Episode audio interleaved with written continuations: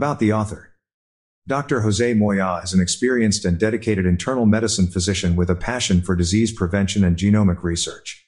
He has a vast knowledge of genetics and its role in shaping health outcomes, which he utilizes to help his patients achieve and maintain optimal health.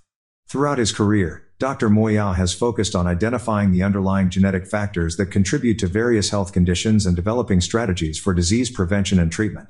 His research and analysis of genome sequencing have made significant contributions to the field of medicine. Dr. Moya is also an accomplished author, having written several books on health and wellness. His work offers valuable insights and guidance for individuals seeking to improve their quality of life through healthy lifestyle choices. As a physician, Dr. Moya is known for his compassionate and patient-centered approach. He takes the time to listen to his patients' concerns and develops individualized treatment plans that address their unique needs. Overall, Dr. Moya is a respected and knowledgeable physician who is dedicated to improving the health and well-being of his patients and society as a whole. His expertise in genetics and disease prevention is invaluable to the field of medicine, and his commitment to patient care and advocacy is an inspiration to all who know him.